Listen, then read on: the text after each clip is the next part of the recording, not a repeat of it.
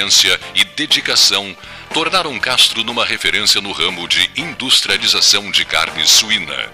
Experiência esta que vem desde os anos 60, origem no frigorífico Castro. É este mesmo know-how que garante o sucesso dos produtos Castro hoje. O cuidado na seleção suína, a constante atualização de equipamentos e funcionários especializados tornaram Castro uma marca de pelotas com seus produtos de excelência. Você encontra os produtos Castro em supermercados e nas melhores casas de carnes do Rio Grande do Sul.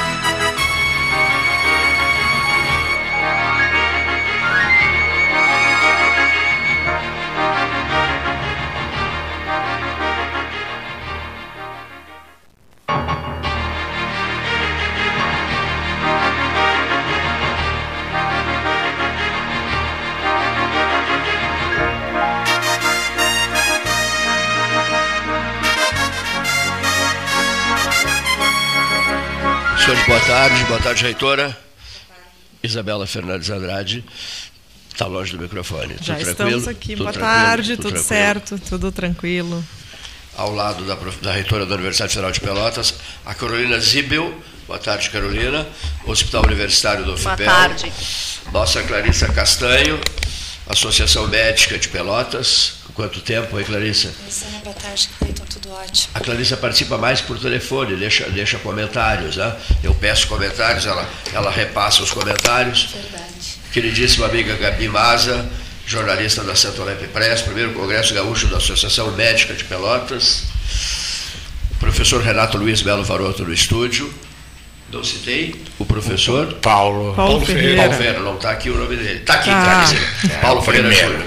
Paulo Ferreira Júnior, que é o pró-reitor administrativo. De planejamento perdão, perdão, e desenvolvimento perdão, da universidade. Quem é o administrativo? É o Ricardo Petter. O Ricardo Petter. Isso. Já esteve aqui? Não, né? Ricardo ainda não, mas será um prazer estar aqui conosco esteve, também. Esteve, já teve uma turma boa aqui, mas o Ricardo não, não esteve. Bom, citei o professor Paulo Ferreira Júnior. Ficou faltando alguém? Acho que não, né? Mesa 13, 13 mais 12 na hora oficial Ótica Cristal. Um comentário de largada, professor Varoto. O fato do dia. O fato do dia são. Está é, é tá, tá ligado à cena política? O fato do dia hoje? Depende. De, de, de, sempre está ligado a. Mas hoje nós deveremos ter a definição de quem será o o novo vereador em Pelotas. Né? Uma novela que por Uma sinal... novela que vem se arrastando há um ano, quase, né? Há mais de um ano. Então, espero que. De... Embora sempre lembrando que o sistema brasileiro admite recurso, mais recurso, mais recurso, mais recurso. E, e isso poderá não se encerrar hoje. Sim. Né? Tivéssemos na área médica a capacidade recursal que nós temos na área jurídica, para os pacientes seria muito bom. Né?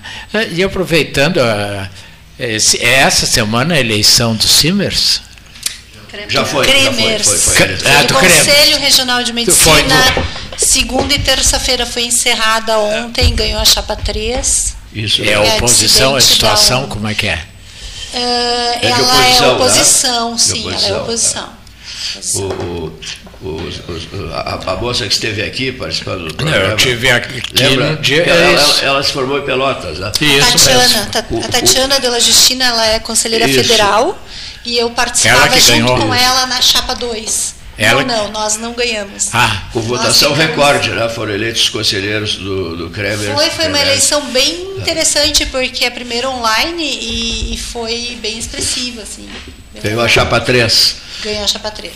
Eu participei de várias que eu acho o, Kremers ou Kremers, eu chamo de Kremers, mas uns chamamos de Kremers. É, reitora, as audiências são só à noite. Então eu fiz várias defesas de, em processos ético-disciplinares. Então começa às oito da noite, às vezes vai até duas, três da manhã, e para nós do interior, porque são só lá que ocorrem os julgamentos. Começou a haver uma mudança já para a possibilidade de fazer híbrida é. e online, foi, isso já é, aconteceu? É, é uma coisa que. É, eu me lembro da última, terminou, eram três da manhã, eu fiquei em dúvida. Vou para Pelotas? Não vou para Pelotas, porque eu tenho horror a viajar de noite, né? mas isso faz parte da. da eu me lembro que era até uma obstetra, a, a jogadora, era uma senhora muito simpática, muito, uma médica muito simpática, mas ela só depois do consultório, né? Uhum. O que não ocorre na reitoria, que é 24 horas, né? Uma manchete do, do dia, manchete esportiva, é o, o, jogo Flamengo e Grêmio hoje, né? Eletrizante, né? Jogo decisivo, né? Jacques Heidemann. Flamengo e Grêmio é um jogo decisivo hoje, né? É, hoje é 21h30, parece que é 21h30. Paulo Gastão Neto, Leonir Vade da Silva, 13 horas 15 minutos, hora oficial Ótica Cristal. Reitora, se a senhora recebesse, olha aqui, ó, 432 milhões por ano 36 milhões por mês, 1,2 milhão por dia. Por dia. É, 50 mil a cada hora que passa. E 833 mil, 833 reais por minuto, Ela a senhora estaria recebendo aqui. o salário do, do, do, do Neymar. Barbaridade. Com 432 milhões ano, já imaginou? Só um ano a gente já fazia festa aqui, né, Paulo? Hoje pela manhã o debate estava em torno de um hospital de oncologia na região norte, Frederico Westphalen, precisa 10 milhões. 10. Porque as pessoas, os pacientes, viajam de Frederico Westphalen até Erechim, 400 quilômetros, para ir 400 para voltar para fazer quimioterapia e na volta, porque a quimioterapia ela causa um desconforto muito grande, é. eles passam mal no ônibus. Então, 10 milhões. Estava resolvido. E, o é. hospital que vai se debater daqui a pouco aqui é 270 milhões, só para você ter uma ideia. Né? A, do, do que. A, a, é. a, disparidade de o que ganha um jogador de futebol e as necessidades de, das comunidades. Tu falas em 10 milhões por mês, o salário dele, ele ganha por mês 36 milhões por mês. Paulo Ferreira, resolveria o problema? Nós temos muitas intervenções na universidade para fazer e com certeza ela ficaria muito mais qualificada com um investimento que fosse metade desse anual, né? Então, com certeza resolveria os problemas das instituições públicas.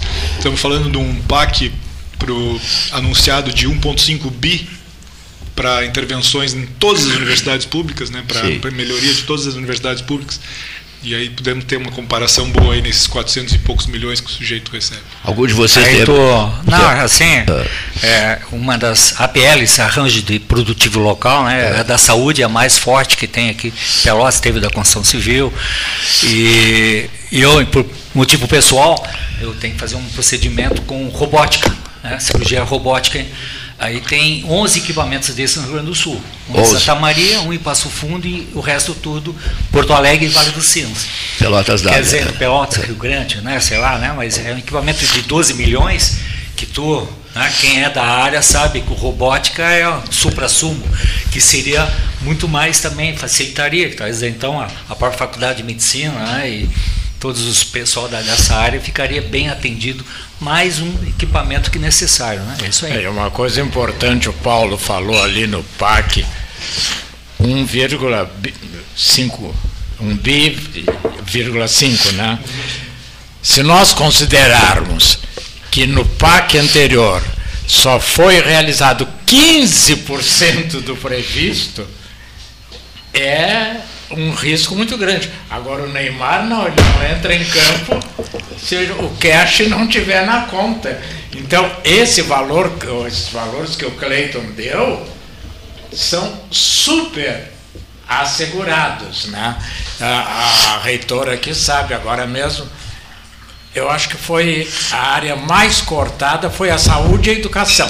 Quer dizer, cortada não, contingenciada. Contingenciada. Né? Porque depois às vezes liberam, às vezes, mas deixa sempre tu naquela dúvida, posso, não posso, faço, não faço. E educação e saúde é. são os grandes problemas brasileiros, a meu juízo, posso estar errado. Mas se não resolvermos a saúde e a educação, é, é, professora. E, todas as faculdades e todas as universidades tiveram esse contingenciamento é geral, né? É geral. É, então, assim, não é novidade, né? O ano passado teve, né? agora novamente depois vão né? liberando. É que só que faz uma né? manifestação e pressão. Acho que é válido a gente colocar que para nós não teve qualquer uh, qualquer motivo atingido até o momento, até o presente momento. O professor Paulo, que é nosso proreitor de Planejamento e Desenvolvimento, pode confirmar essa informação, mas não tivemos qualquer impacto na universidade, tá? Nenhuma redução, nenhum contingenciamento no recurso que estava previsto e destinado para a instituição em 2023. É isso, nós estamos ainda estamos uh, passando uh, por não passamos por nenhum corte esse ano ainda, nenhum tipo de contingenciamento que, que tenha nos atingido ou impactado no nosso orçamento, no nosso pagamento das contas, está tudo em dia. Diferente do que ocorreu no, nos anos anteriores, né, em 2022 e em 2021. É, e espero que não passe, Paulo doutor. Nós houve um ano que nós tivemos que planejar a área o papel higiênico que seria gasto pela universidade tinha que ser informado a Brasília. Lembra, Cleiton? É verdade, faz então, muito tempo. Né? essas coisas é, são muito complicadas para quem quer fazer um planejamento. Porque como é que tu vai planejar essas bobagens? Não, não tem, né? Sim, meu, Isabela, é, é, a reitora já falou, é, não falou sobre isso, a Carolina Zibel. Sim, boa tarde a todos, a todos os ouvintes que estão nos acompanhando. Eu acho que é bem importante a gente colocar aqui com relação ao que nos trouxe hoje aqui, né, que é que é o recurso que previsto através do PAC para a construção hospital. do hospital.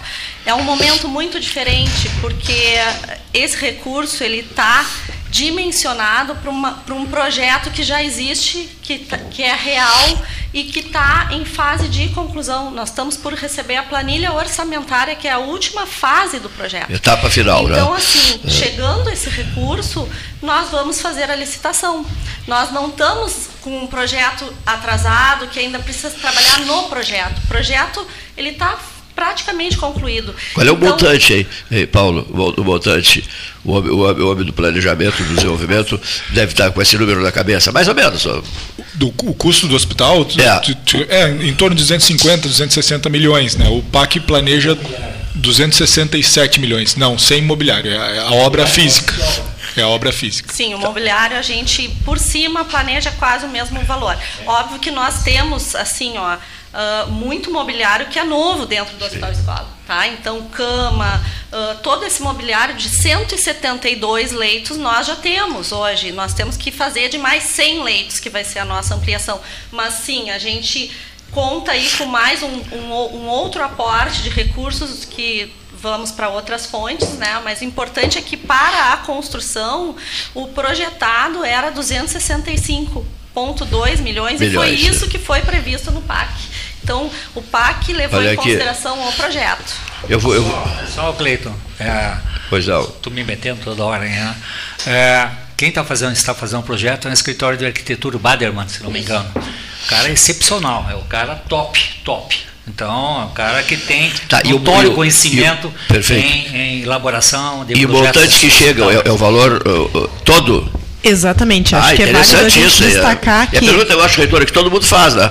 Vai chegar a todo o valor? O valor que estava previsto e que foi solicitado foi de 265,2 milhões e foi previsto no PAC 265,2 milhões, ou seja, o valor integral para a execução da obra do projeto. Então, Finalmente a gente tira esse sonho do papel. Para nós é, é, uma grande alegria podermos compartilhar essa notícia com toda a comunidade de Pelotas e região. Acho que é um avanço que a gente tem muito significativo e importante, não somente para a universidade, para o atendimento das demandas de ensino, mas também para as demandas de assistência.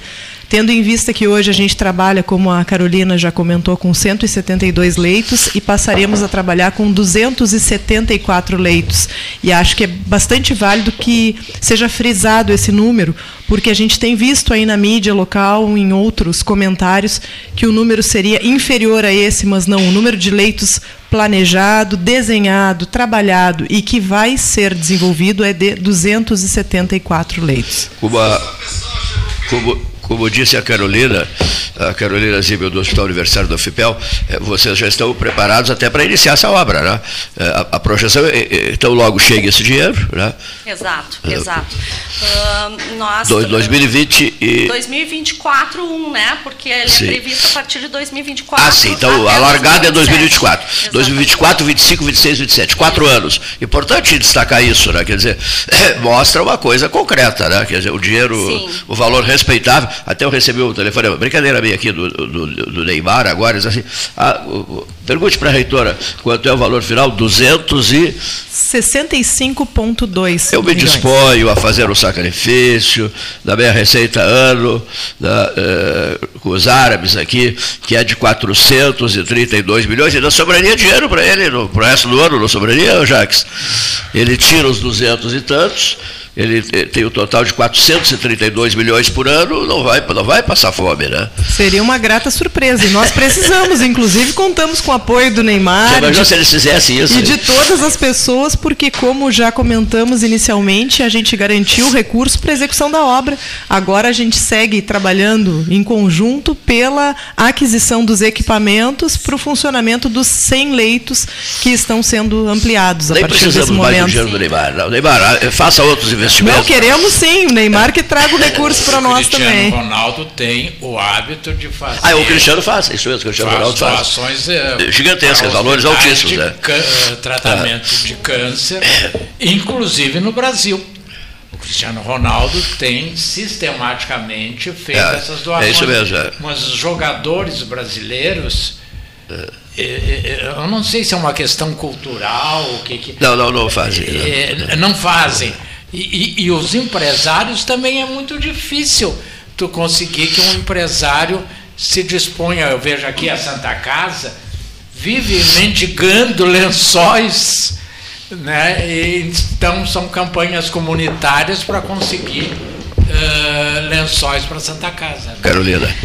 Só para complementar a informação, né, nós vamos ampliar esses 100 leitos, ampliamos também a complexidade do hospital, porque esses leitos estão muito concentrados em leitos de UTI, né? Então a gente mais do que duplica o número de leitos de UTI, o número de salas cirúrgicas que temos hoje no Hospital Escola, prevendo que possamos trabalhar em novas habilitações para o nosso hospital em altas complexidades e até conseguir chegar, por exemplo, na cirurgia robótica que foi citada aqui. Nós temos Pelo uma Jacques sala cirúrgica isso. que é híbrida, que cabe, é o tamanho para a aparelhagem da robótica. E temos uma sinalização, porque esse projeto ele foi trabalhado com a rede EBSER com a administração central da EBSER. Direto com Brasília, né? Direto com Brasília. O tamanho dele e o dimensionamento, porque hoje nós temos um hospital dimensionado para 172 leitos. Então nós temos quatro anos para redimensioná-lo para 274 leitos e redimensionar novos serviços. Então, nós estamos agora trabalhando, vamos seguir trabalhando no projeto de paredes, mas nós temos que também trabalhar na qualificação assistencial, em montar esses serviços, né, e estarmos com esses serviços todos muito robustos, e para isso a gente conta com a universidade, porque a universidade é que nos dá o know-how para isso, né, para trazermos Sim. as mentes da universidade para dentro do hospital, para qualificar mais mais ainda a nossa atenção à saúde para o usuário e para o aluno que está lá fazendo a sua formação sair com uma formação mais ampla, melhor. Né? Quem, quem está falando, seu Cleiton? Carolina Zibel, do Hospital Universitário do UFPEL. Vocês receberam alguma outra mensagem estranha? Recebi. É, quanto você precisa para a segunda estrada do Laranjal e, e se, o, se você encaminharia o um pedido para o Neymar, posso encaminhar, eles mandariam o dinheiro cash, né? Quanto, Jacques? Quanto para 7 quilômetros da segunda estrada do Laranjal? Ah, Mais ou menos.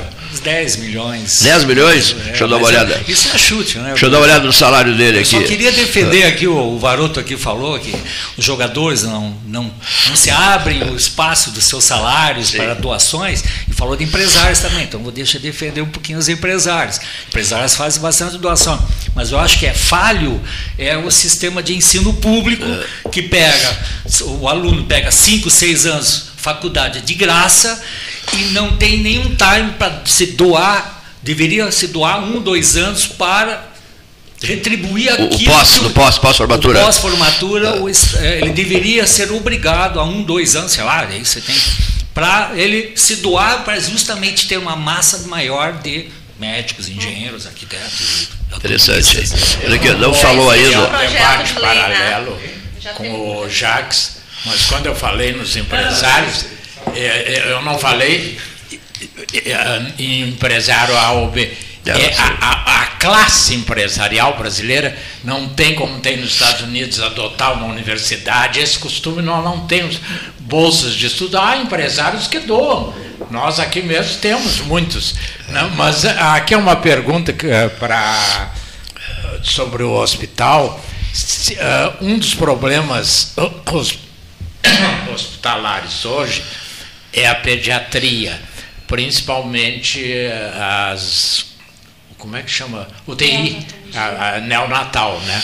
E, isso está previsto no novo hospital, vai melhorar, porque eu já tive que defender uma médica porque recebeu uma criança e não tinha leito com respirador. Uh, e a criança morreu. Quem responde? Foi... É, é, é, quem responde? Sim, ah, sim. Carolina. Sim, nós temos 10 leitos de UTI pediátrica, que hoje não temos, que estão projetados, e a nossa UTI neonatal, que hoje ela tem 9 leitos, ela vai passar a ter 10 leitos de UTI pediátrica, 10 leitos semi-intensivos neonatais, desculpa. Então, são 10 UTI pediátrica, 10 UTI neonatal mais 10 semi-intensivos neonatal e 5 de uh, enfermaria canguru, que é a saída da, né, da semi-intensiva. Então, a gente tem 25 leitos dedicados para o cuidado de pacientes mais graves neonatais. Não, 10 leitos de pediatras. Não falou ainda a Gabriela Maza, Santolep Press, primeiro Congresso Gaúcho da Associação Médica de Pelotas. Seja muito bem-vinda, prezadíssima muito amiga. Obrigado, mas antes de tudo eu vou falar como mãe de um bebê prematuro que precisou de um leito há 18 anos atrás, então essa notícia é incrível, porque naquela época eu me lembro que eram 10 leitos, sendo que dois eram ainda pediátricos, né?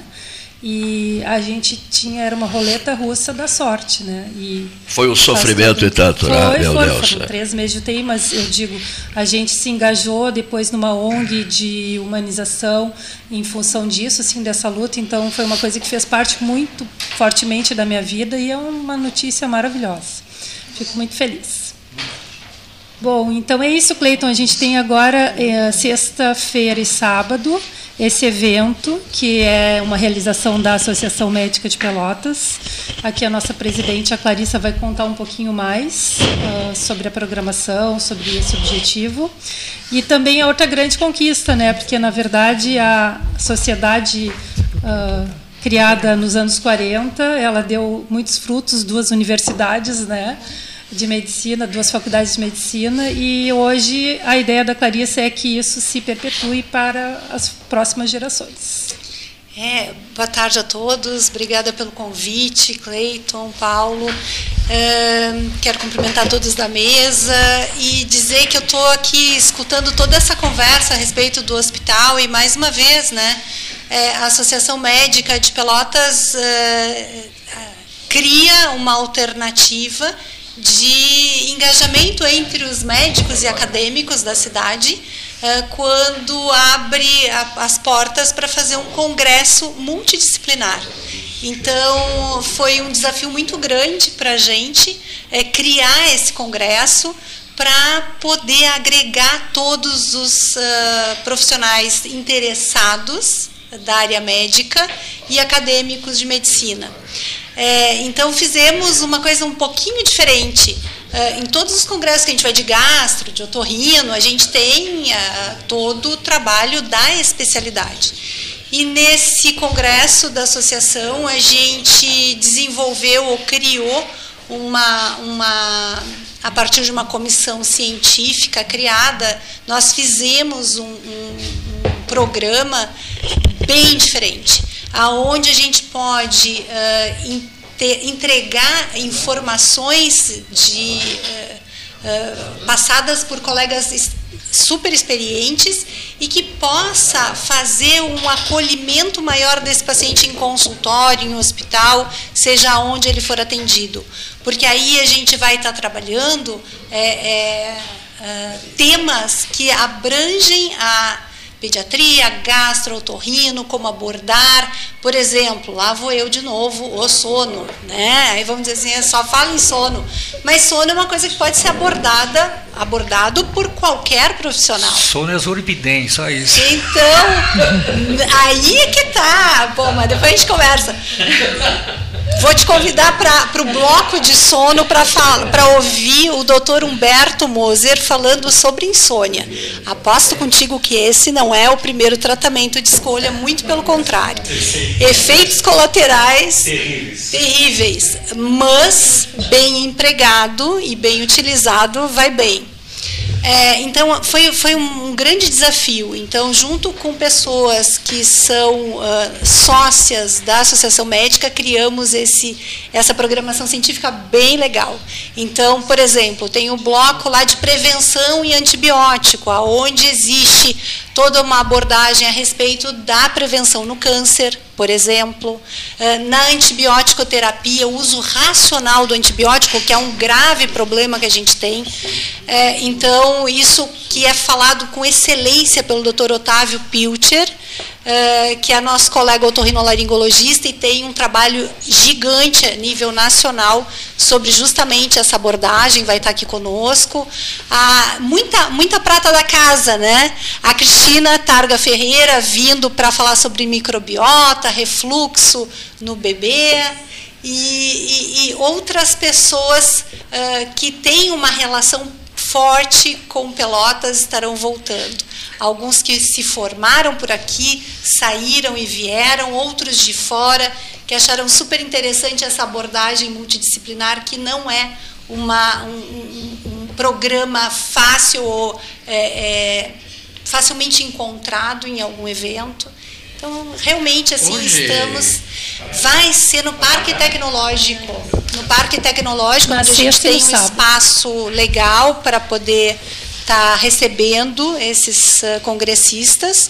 Vai ser agora no dia 18 e 19, sexta-feira agora, sábado, inscrições podem ser feitas no local Hoje, também. Era isso que eu ia te perguntar, no Parque Tecnológico. Parque Tecnológico. Hoje se volta a discutir muito, já houve época, depois caiu de moda e agora eu vejo muito na imprensa, a homeopatia como especialidade médica. Qual é a tua posição? Ela é, não é?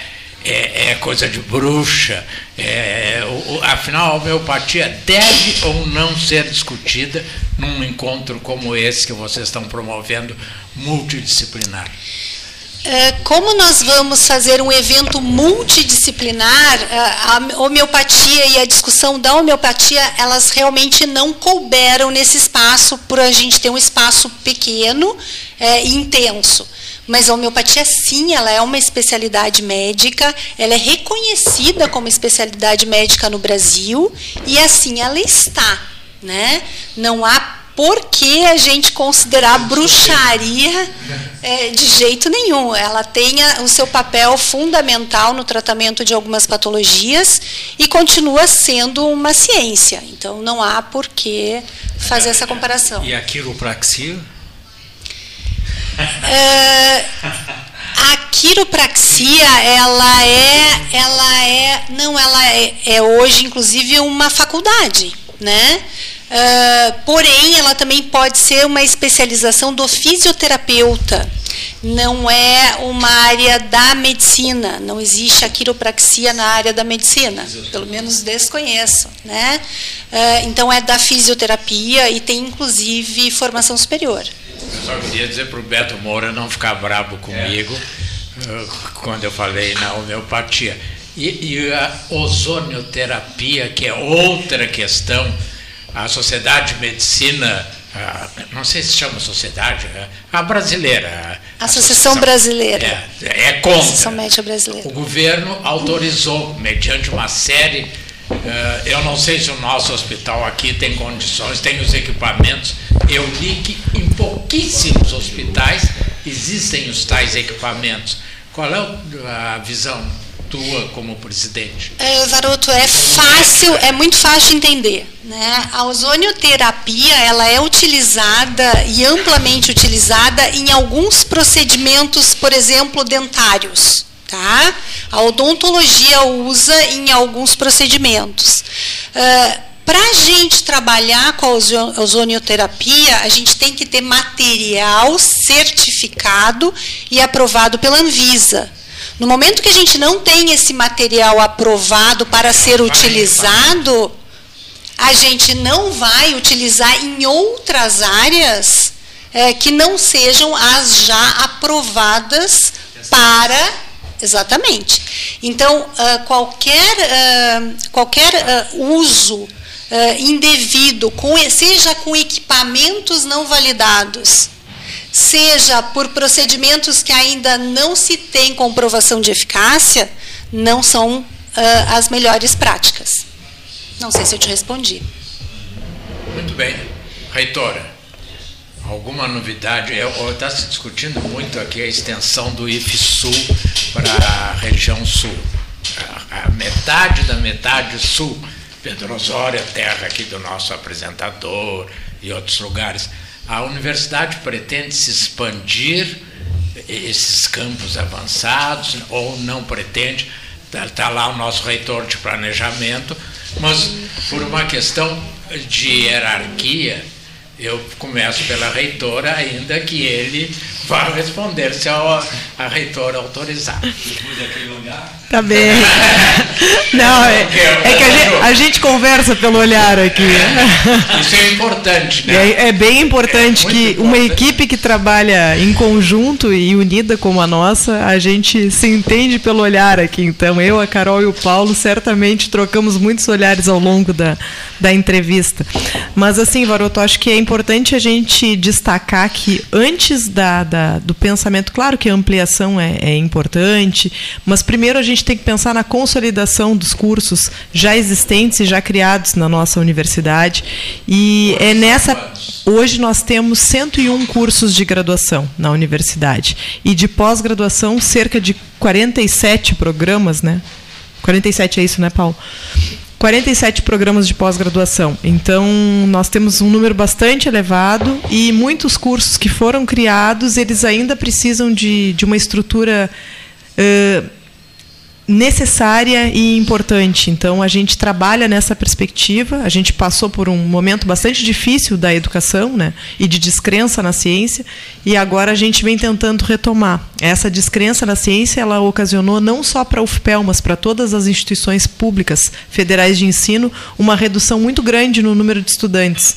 Então, a função, o efeito pandemia associado à descrença na ciência, agora vem sendo enfrentado pelas universidades e institutos federais para que a gente retome os nossos alunos e assim a gente pense, inclusive, na ampliação a posterior da consolidação dos cursos já existentes. Mas eu gostaria de retomar nossa pauta inicial ainda, falando um pouquinho sobre esse recurso advindo do PAC, porque a gente deu um destaque muito grande para o nosso hospital, até pelo impacto disso para Pelotas e toda a região, e por todas as pessoas que estiveram envolvidas para que a gente conseguisse que, que esse recurso fosse alocado uh, para Pelotas. Mas acho que cabe destacarmos que, além do recurso para a construção da sede própria do Hospital Escola da Universidade, nós também tivemos previsto no PAC o recurso para a conclusão da obra do Grande Hotel, que é um prédio histórico super importante para a nossa cidade, prédio tombado que está no entorno da Praça Coronel Pedro Osório, então tem um tombamento federal, tem uma preservação importante, ele traduz a memória e a identidade da nossa cidade de Pelotas.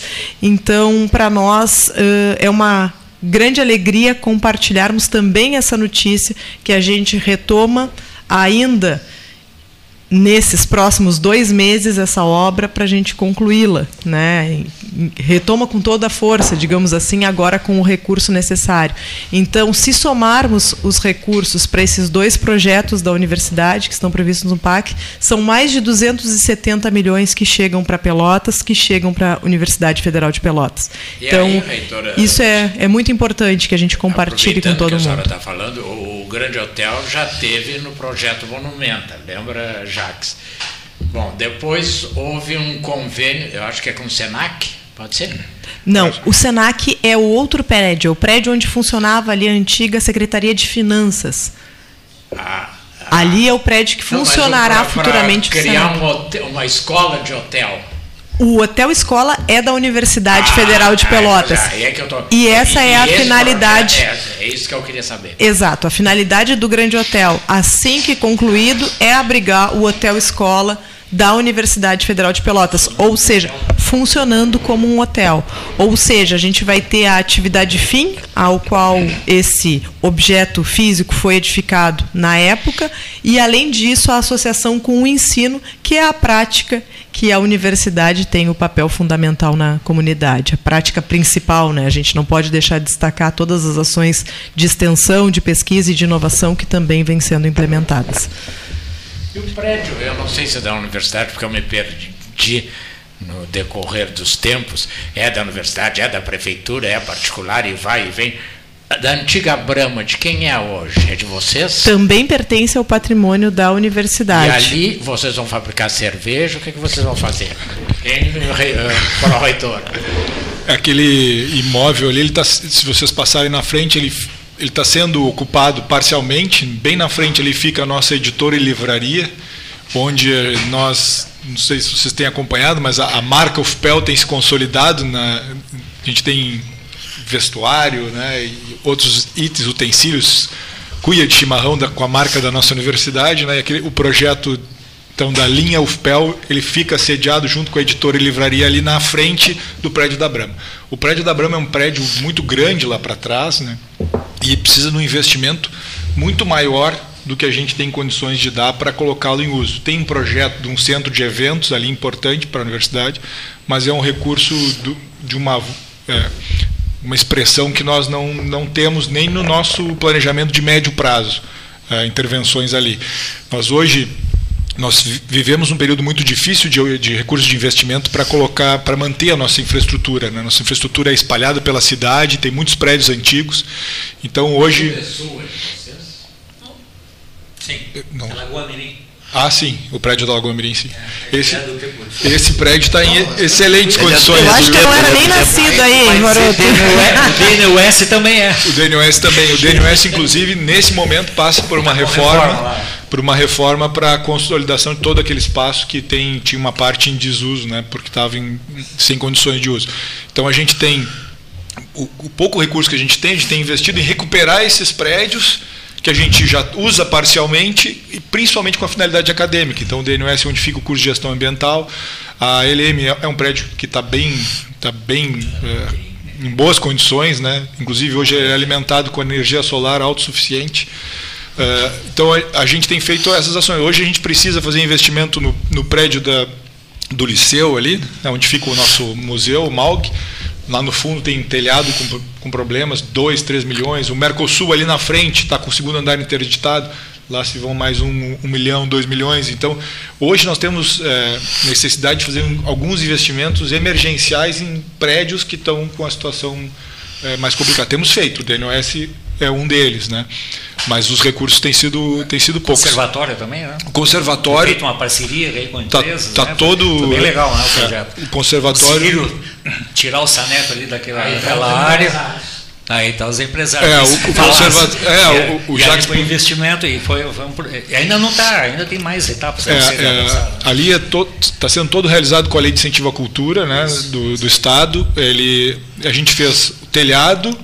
Uh, e a fachada, e na segunda etapa agora, acessibilidade, vai ter um elevador, acessibilidade vertical, vai ter um elevador, e aí uma. O salão que era um problema, sério, aquele vão inteiro. E, e para o ângulo, alguma, tem alguma notícia? O ângulo, ele, o, o módulo bloco A e B, eles estão prontos, né? Sim. Se vocês forem lá, vocês vão ver que não tem mais obra dentro, né? A gente Sim. tem ali o, o famoso paliteiro, que é aquela estrutura que está, aquela ruína ali, que nós temos um projeto, mas é um projeto também de recursos expressivos, e nós temos no, na beira do canal três galpões. Nós Sim. estamos preparando uma licitação agora para requalificar esses três galpões, né, para consolidar a volumetria. É, é, então a gente vai fechar os galpões por janela, telhado e vai começar a dar uso como espaço multiuso para a universidade. E o nome, como é que está uh, sendo chamado? Assim, é ângulo ou, ou Porto, Campus Porto? A gente chama de Campus Porto Campus toda Porto, a né? região. Né? Né? Sim, sim. O, o, prédio do ângulo é um dos prédios do, do Campus Porto. Aquela ideia do shopping ali foi abandonada, né? É, não. Porque o Ministério Público foi quem questionou que não podia misturar as coisas, né? Embora algumas universidades tenham, mas é, poderia fazer uma sessão onerosa, enfim, mas, não, é. mas foi não era da fundação, né? Da, da, acho que era da Simão Bolívar, né? Essa, essa relação ali.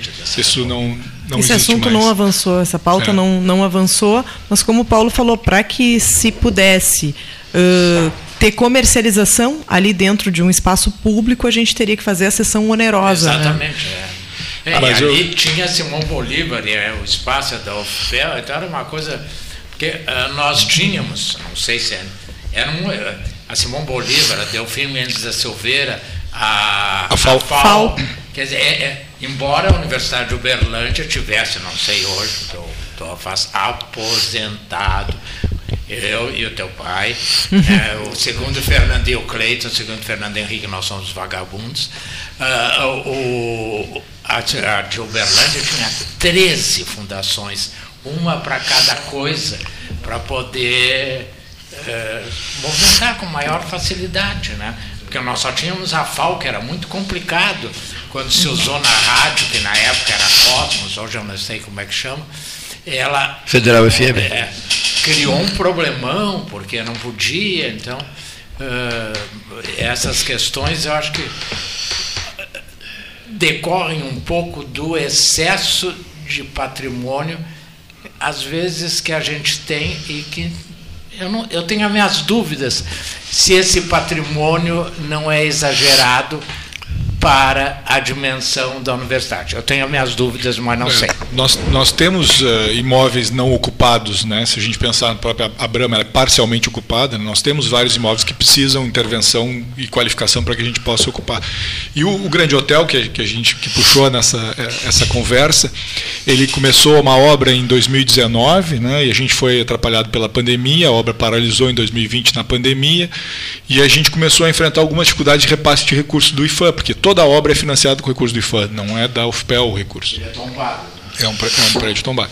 Então a gente tem uh, fez então, todos os movimentos para a obra acontecer e andar, depois houve essa, essa dificuldade de repasse de recursos do, do. Nós tivemos em Brasília, né, Isabela, agora, quando assumiu o novo governo, conversamos di, diretamente com a presidência do IFAM e tivemos ali a sensibilidade deles para a importância dessa obra a pandemia, além de atrapalhar o andamento da obra, ela encareceu muitos insumos daquela obra. Né? Então a gente teve, assim, a obra que estava orçada em quase 9 milhões, ela passou a, um valor muito mais alto. Então a gente tem essa, esse suplemento que vem agora no PAC é para garantir a conclusão é, do, dessas intervenções que devem terminar no meio do ano que vem. Sobre o tamanho e a importância do FIPEL, é, lembremos-nos, por exemplo, da Palma, né, é, da, da, da das barragens, inclusa do São Gonçalo e a barragem do Chasqueiro e, e, a, e Arroio Grande, e isso no ligeirão, assim, porque citaríamos, poderíamos citar inúmeros outros, eh, inúmeras outras áreas de atividade da universidade. Né? Uhum. Quando o 7 de abril foi oferecido para a universidade, a mulher deve lembrar disso, estava ainda no, o doutor Delfim disse não, e depois como é que eu vou manter isso aí? Então eu, não, eu tenho que ter noção do que eu posso pegar. Né? Porque não adianta. No Brasil nós temos a, o, o mau hábito, né, Jacques, de fazer obras grandiosas e depois, para manter essas obras, em vez de fazermos obras públicas mais simples e de fácil manutenção, não, nós fazemos coisas portentosas e depois até elas virem abaixo, né? Daí a importância do projeto que a gente tem aqui do hospital, que foi pensado para poder ser sustentável. Uh, com custeio, né, com contratação de pessoal e custeio possível por quem nos custeia, que é a Secretaria Municipal de Saúde. Não adianta nós queremos ter um hospital de um tamanho que não vai caber no teto do município. Então, as relações são boas, as relações sempre... são boas com a Secretaria da Saúde Municipal. Excelentes, são excelentes secretária da Saúde do Capão do Leão foi. Não, do Capão do Leão foi demitida esses dias, não foi? Olha, eu não acompanhei, não, não acompanho. Porque vocês não têm relação. A nossa relação é com a, a Secretaria Municipal e, de Saúde de Pelotas. Hoje a universidade não faz mais parte, ou faz parte, porque sempre foi uma administração tripartite. Era a Universidade Católica, Universidade Federal e Prefeitura. Hoje é só a Católica, né? A Católica está mais envolvida, mas a gente tem já conversado, iniciado o diálogo para o novo pronto-socorro, que começa com suas atividades no próximo ano, em 2024, e certamente a gente vai ter uma busca de parceria para que a Universidade Federal de Pelotas esteja extensão inserida. Da Bento. É na extensão da, da Bento, Bento e até fisicamente é próximo de todas as instalações que nós temos do Hospital Escola da Universidade. E certamente menos, né? o pronto-socorro e o hospital vão ter um diálogo muito franco, porque a gente inicia as atividades muitas vezes por um e depois transfere para o outro. Então, a gente já tem trabalhado nessa perspectiva de retomarmos a nossa forte atuação também no pronto-socorro municipal. Extensão da Bento, pronto-socorro municipal, o novo, né? Isso. E depois a, a, lá, lá naquela região da rodoviária, na subida da rodoviária, atrás ali, já, a, os prédios da UFPEL, né? Os prédios da área da, da área da medicina da UFPEL. Né? Perfeito. É, da, da área da saúde, da área né? Da saúde, Eu diria né? assim, Perfeito. porque é, nós, vida, o nosso hospital, ele, ele, claro, claro, tem um, um foco muito grande na faculdade de medicina, mas ele atinge bastante também a faculdade de enfermagem, a Escola Superior de Educação Física e Fisioterapia, a nutrição, psicologia, que também está dentro da faculdade de medicina, o curso de odontologia na faculdade de odonto. Farmácia farmácia lá do CCQF, obrigado. Uma série de cursos, eu até fico com receio de falhar em mencionar algum dos cursos. Perfeito. A Carol está lembrando que, além da inserção de todos esses cursos da área da saúde da universidade diretamente no nosso hospital, a gente ainda tem muitos estudantes, docentes e técnicos também associados a outros cursos. Como eu falei anteriormente, nós hoje somos 101 cursos superiores, 101 cursos de graduação, e desses 101 cursos, certamente a gente tem pelo menos 20 cursos inseridos no hospital, seja na área de engenharia, área de arquitetura, enfim. Jornalismo jornalismo, né? o total de alunos hoje do UFPEL, 20. O total de alunos a gente teve uma redução, cerca de 17 mil estudantes nós estamos hoje. Nós tínhamos, chegamos a ter 22 mil estudantes. Essa redução bastante grande ocorreu pós-pandemia e pós uh, desvalorização da educação e da ciência, como eu comentei anteriormente, e isso não é da Universidade Federal de Pelotas. Retomo que é geral, a gente já fez um cálculo. Entre as instituições federais de ensino, essa redução é proporcional para a UFPEL e para a Universidade Federal do Rio de Janeiro, por exemplo. Então, independente da região, essa redução ela foi uh, similar em termos de proporção. Eu sou do tempo em que a UFPEL tinha 7 mil alunos. Hoje tem 7 mil. Triplicou. Hoje, é, hoje tem 17, né? 17 é. mil alunos. O edifício sede da reitoria continua sendo o edifício do UFIM de Silveira. O edifício sede fica. É, é, que nós temos vários prédios, não, mas não, a, reitoria a, reitoria da universidade está localizada no ângulo hoje. Perfeitíssimo. É o é. edifício do UFIM de Silveira. É o prédio do ângulo. A gente chama de prédio do ângulo. Mas foi batizado como edifício foi? Delfim Foi? Foi batizado, reitor fundador da universidade. Cerimônia concorridíssima, com mais de 300 pessoas presentes. Essas coisas eu fico assustados. Perdemos? Porque não se tira nome. Se, se, quando se dá nome a algum prédio, né? Não, não, não, lá, mas pelo que eu vejo, o pessoal não está muito satisfeito com o nome, é isso não? Não, não, claro, de forma alguma. Não, vocês, de vocês alguma. dúvida. é que, né? não, é que assim, ó, Apresentaram os dúvida. nomes da- dos prédios da Mas é o universidade, eu fundador, acho eu- eu- que.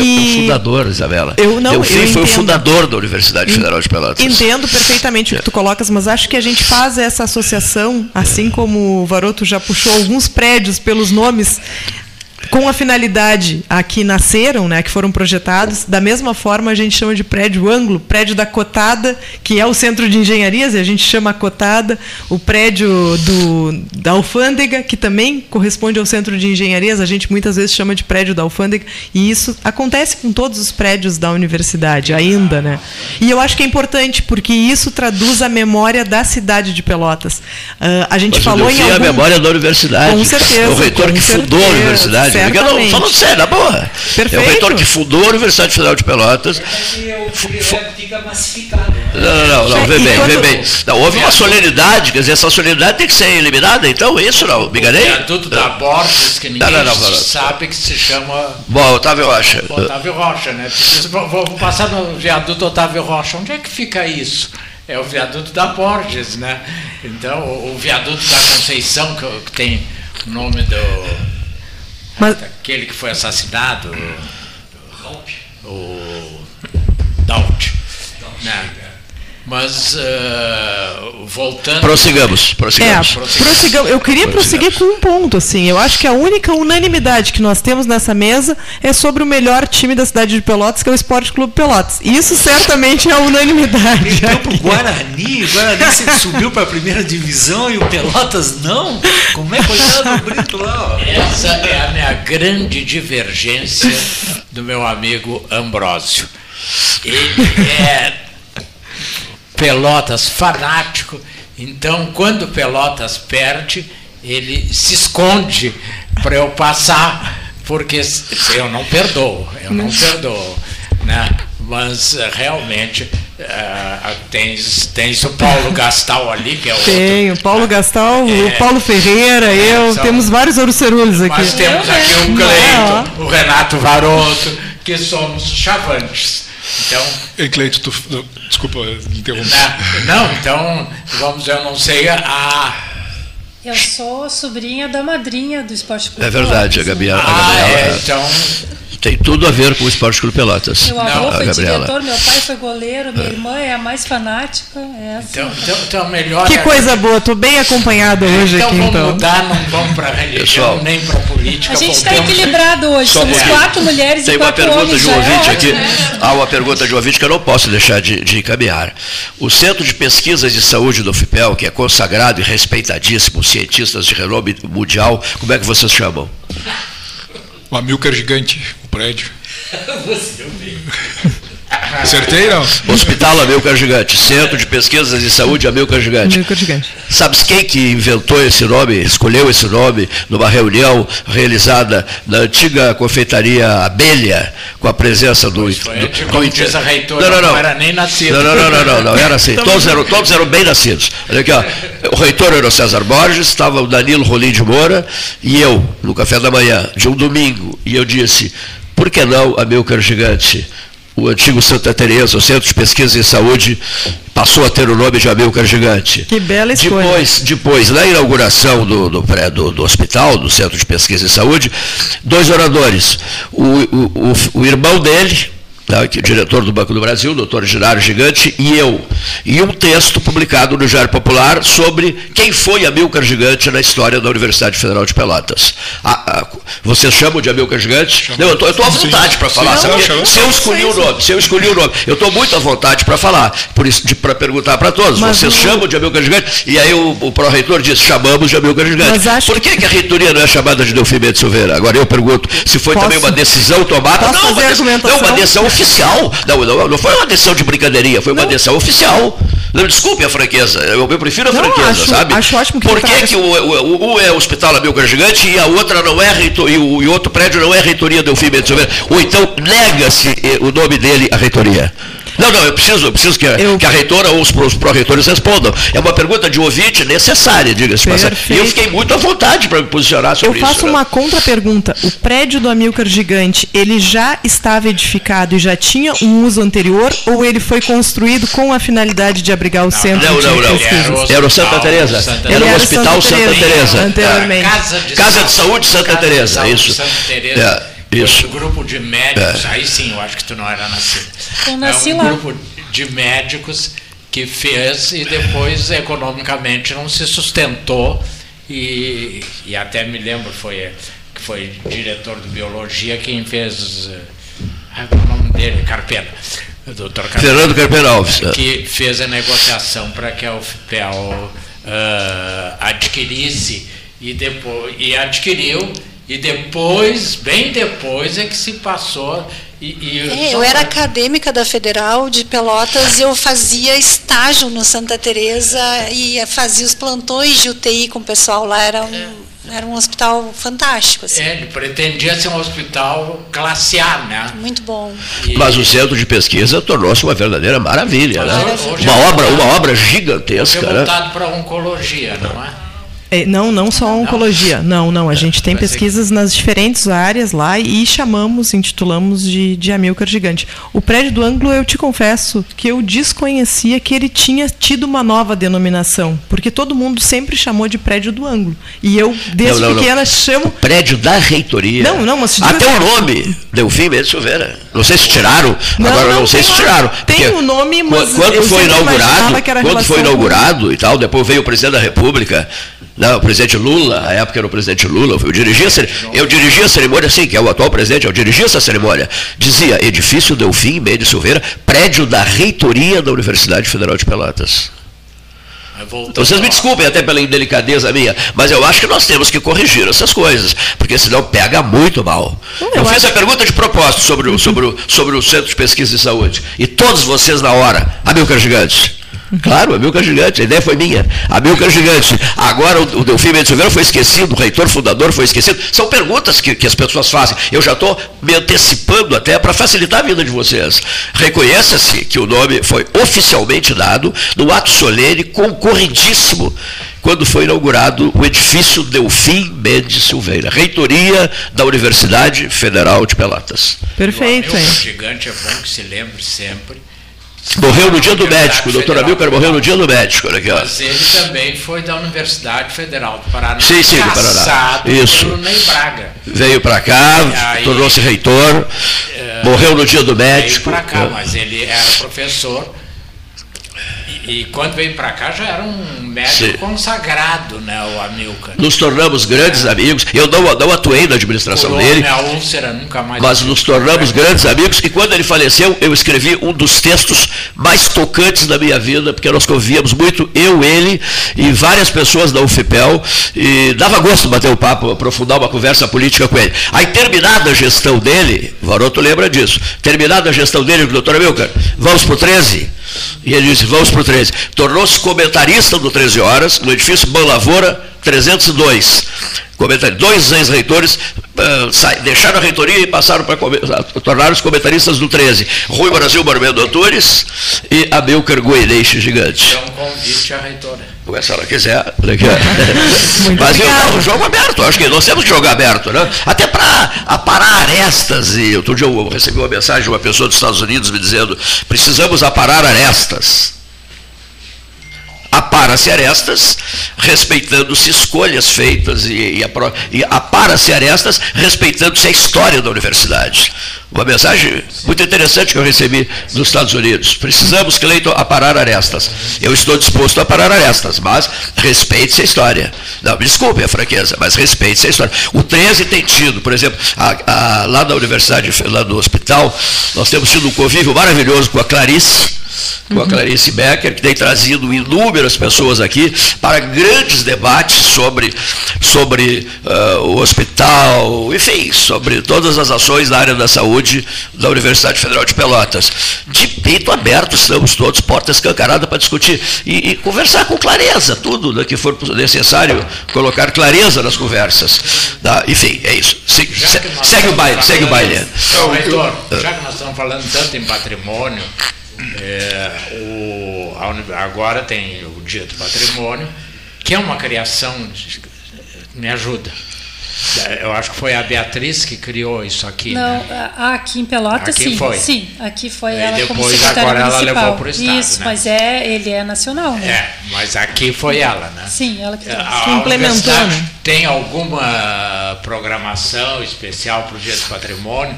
Porque a universidade tem vários museus. Eu Uhum. me orgulho de ter criado dois: o Carlos Ritter e o Leopoldo Rotuso. Embora o diretor do Leopoldo Rotuso esqueça isso, mas isso é outro departamento.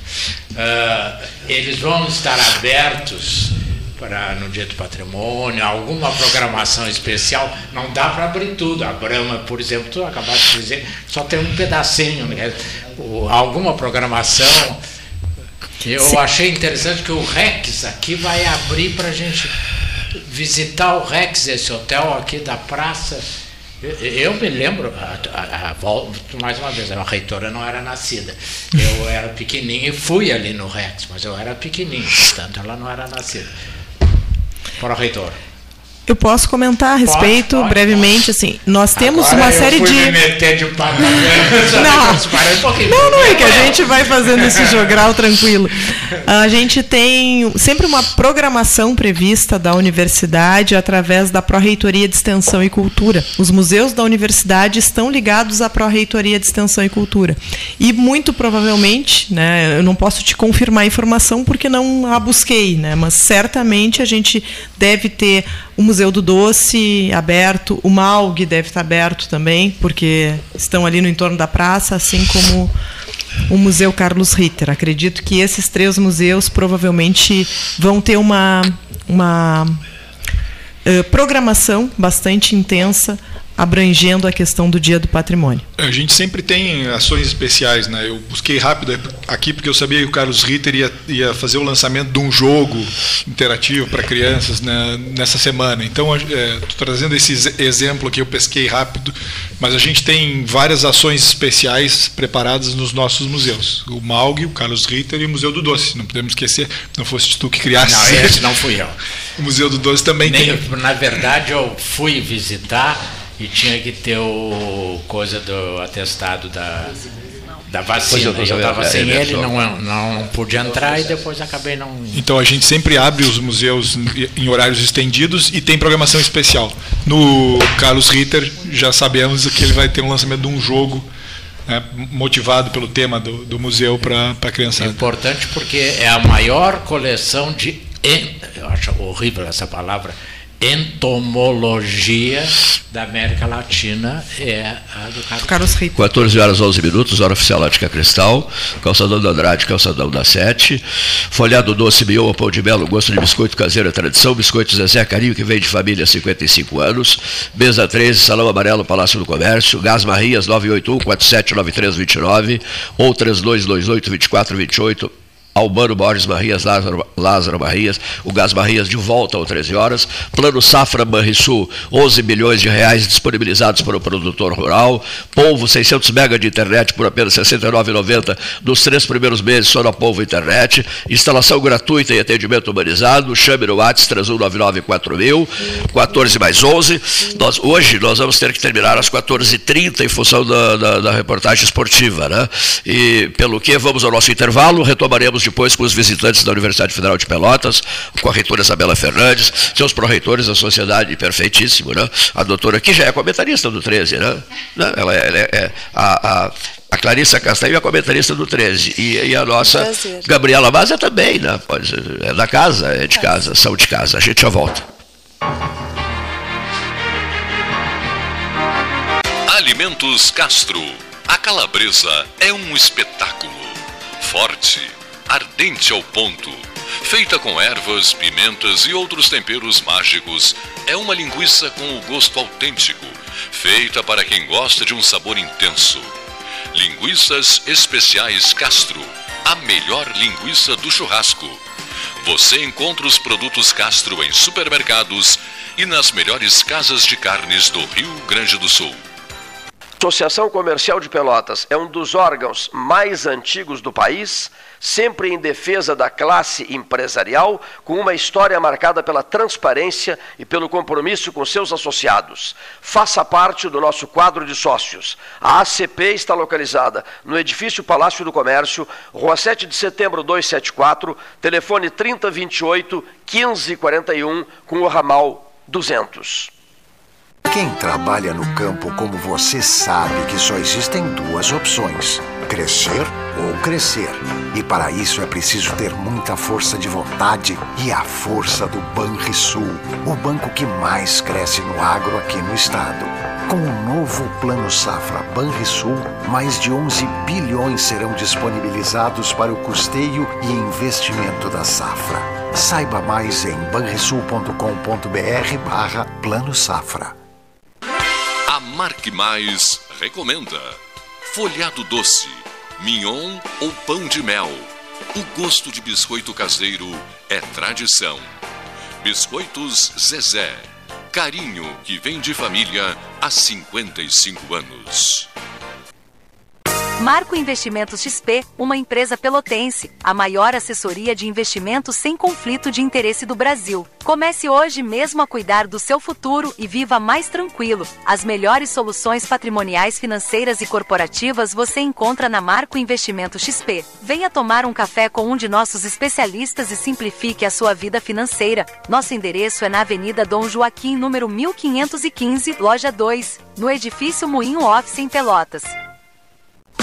Minuto Simers. O Sindicato Médico do Rio Grande do Sul representa e defende os médicos sob todos os aspectos em prol de adequadas condições de trabalho e valorização profissional.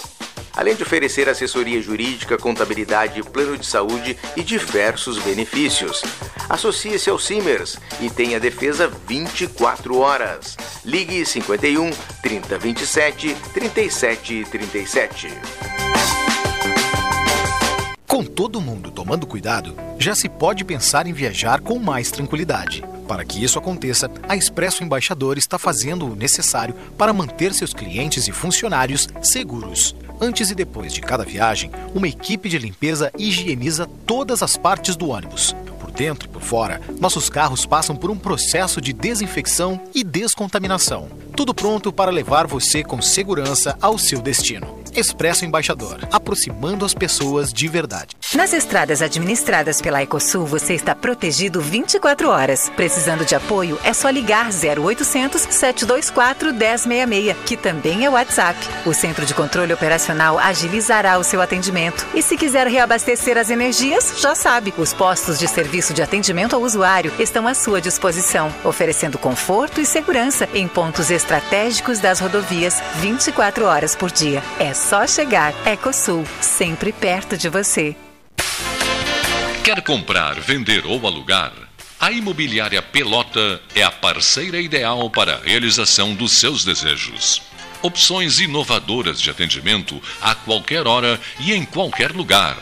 WhatsApp, visita remota, tour virtual, contrato digital e outras ferramentas seguras e práticas para você fechar negócio sem precisar sair de casa. Na Imobiliária Pelota, os sonhos não param. Acesse www.pelotaimoveis.com.br WhatsApp 991 11 7432 Gás Marrinhas. Teleentrega pelos fones 9 81 47 93 29 e 3228 24 28. Gás Marrinhas entrega em toda a cidade, inclusive domingos e feriados. Faltou gás?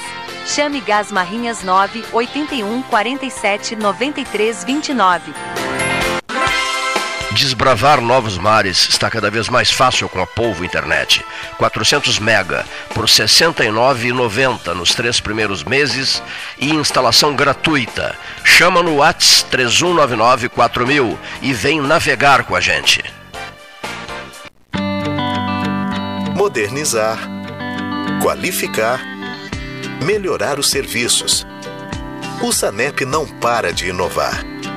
A partir de agora, a impressão da sua conta de água será feita no momento da leitura do hidrômetro. Com isso, acaba o grande intervalo que existia entre o consumo efetivo e data em que você pagava por ele. A transição para o novo sistema acarretaria em duas contas com a mesma data de vencimento, exclusivamente no primeiro mês. Para evitar que isso ocorra, a segunda será automaticamente parcelada em 12 vezes e quitada nas faturas seguintes sem juros e multa. Se desejar antecipar esse valor e pagá-lo em uma única vez, poderá fazer essa solicitação pelos canais de atendimento do SANEP. SANEP Juntos, podemos fazer a diferença. Venha conhecer o Riviera Condomínio Clube em Pelotas. O loteamento conta com mais de 40 ambientes. O empreendimento tem piscina térmica, spa, quadras de tênis, cinema, espaço fitness e restaurante. São mais de 137 mil metros quadrados de área verde e uma infraestrutura completa para a sua família. Visite o nosso plantão de vendas na Avenida Ferreira Viana, número 2065 e saiba mais. ACPO Empreendimentos. Realize agora. A SPO ampliou e inovou Há 40 anos prestando serviços em arquitetura e construção, agora também é consultoria imobiliária especializada. As tendências no mercado de imóveis, projeções, prospecções, oportunidades e as melhores estratégias e logísticas de compra e venda. Mande um WhatsApp para 53 98117 8685 ou ligue para 53 3028 9944 e converse com a equipe SPO. Aquarela Tintas, uma empresa com equipes especializadas em Pelotas, Rio Grande e Porto Alegre. Aquarela Tintas, Rua General Osório 1259, telefone 3225 5000. Avenida Domingos de Almeida 677, telefone 3227 4444. Avenida Dom Pedro I 2208, telefone 3227 9091. Avenida Duque de Caxias 685, telefone 3221 1646. Avenida Adolfo Fetter 1344, telefone 3278 8609. Trabalhamos com as principais marcas do mercado: Coral e Souvenir. Aquarela Tintas. Ferragem Sanches, Barros Cassal 16, Arial. Fone 3228 4188. De segunda a sábado, das 8 às 12 e das 13h30 às 18h30. Material hidráulico, material elétrico, tintas, vernizes, tinners, máquinas serra mármore, furadeiras, cimento cola e ferragem em geral. Ferragem Sanches, Barros Cassal 16, Arial. Ótica Cristal crediário, cartão ou cheque, a vitrine do calçadão da Andrade Neves. Unimed Pelotas, o melhor plano de saúde, com urgência e emergência 24 horas. Panemio, alimentos saudáveis e conveniências. Osório, esquina Rafael Pinto Bandeira. Teleentrega 3225 2577. Genovese Vinhos, Delicateces, produtos de marca, a qualidade de sempre. Ligue 3225 7775, Doutor Amarante 526. Visite a sua Genovese Vinhos doutora, doutora, Clari, doutora Clarissa Castanho, a aula magna, aula, a aula magna já está programada para o primeiro Congresso Gaúcho da Associação Médica de Pelotas, né? Então, é, gostaria de aproveitar a oportunidade de falar que as inscrições estão abertas no, pelo site da mpdigital.org. É só acessar a mpdigital.org e fazer a sua inscrição. Uh, começamos dia 18 de agosto com convidados representantes das entidades médicas e autoridades uh, que vão estar conosco fazendo essa abertura. E logo na sequência, a gente então inicia o evento com uma uh, brilhante aula do Dr. César Vítora, aonde ele vai falar de Pelotas para o mundo, impacto das pesquisas da epidemiologia barra UFIPEL. Então, é, vai ser um prazer muito grande poder contar também com a representante da UFPEL, a doutora Carolina, que está casualmente aqui conosco. Foi uma, um encontro casual e foi bem legal. Então, a gente vai estar contando também com o reitor da Católica, representantes dos conselhos, CIMERS, enfim, e, e abrindo esse evento e depois, no decorrer com a aula magna, lembrando que o TOL vai estar recepcionando. Né? O TOL está junto com a gente ali recepcionando e na sequência a gente então vai dar, uh, vai ter a, o bloco de prevenção e antibiótico terapia, uh, depois sono, uh, trombose e coagulação, vida do médico. Ainda assim, a gente vai ter uma sala de vidro onde a gente vai ter um braço robótico, um simulador, para poder as pessoas, os acadêmicos principalmente, experienciar. É, teremos ali alguns dispositivos, uh, outro aplicativo que, é, uh, que trabalha a imagem em 3D. teremos também na sala 2 inovação, tecnologia. Uh, áreas afins e no outro dia de manhã, após a nossa reunião social que vai ser no Dunas Clube, às 20 horas de sexta-feira, para a gente fazer o nosso uh, encontro social também. No sábado, a pediatria e sexualidade, uso de substâncias e uh, compulsão alimentar e encerramos o congresso. Muito bem. Uh, reitora, reitora Isabela Andrade nos fala uh, sobre dizer, esse, esse momento histórico né, para a sua gestão, uh, no momento em que o hospital ganha corpo, né, ganha, mas sobretudo dinheiro. Né?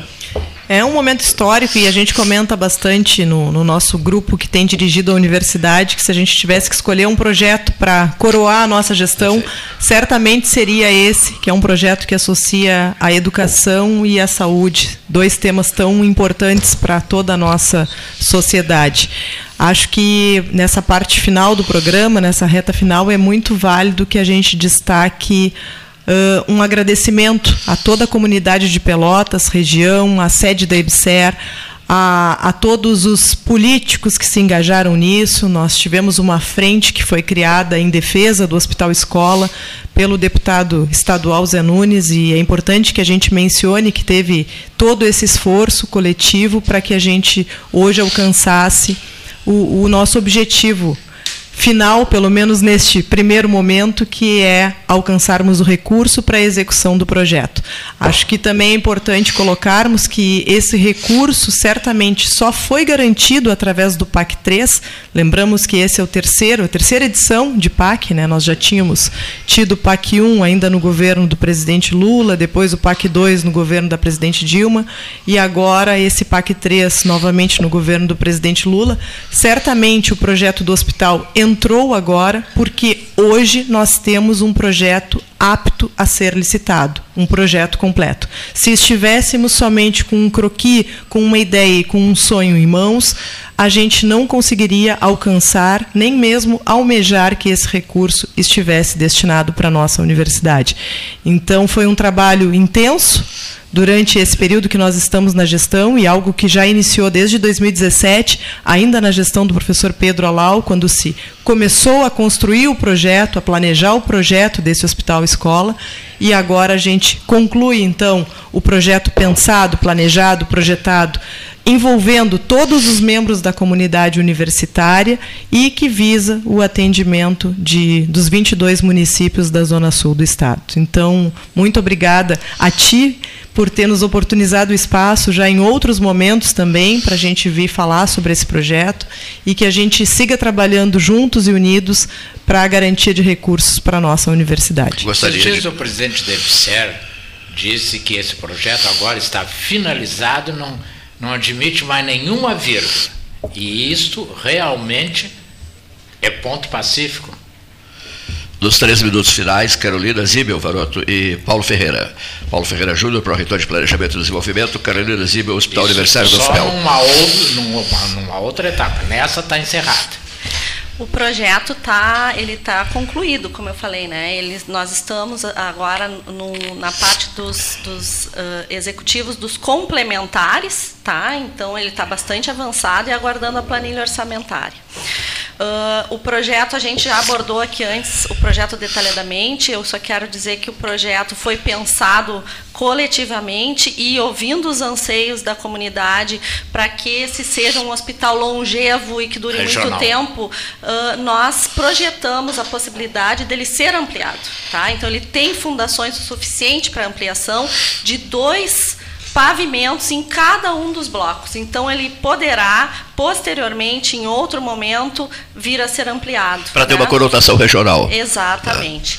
Uh, eu acho que o momento final aqui é um momento de agradecimento. A reitora já foi muito feliz em todas as pessoas que ela citou.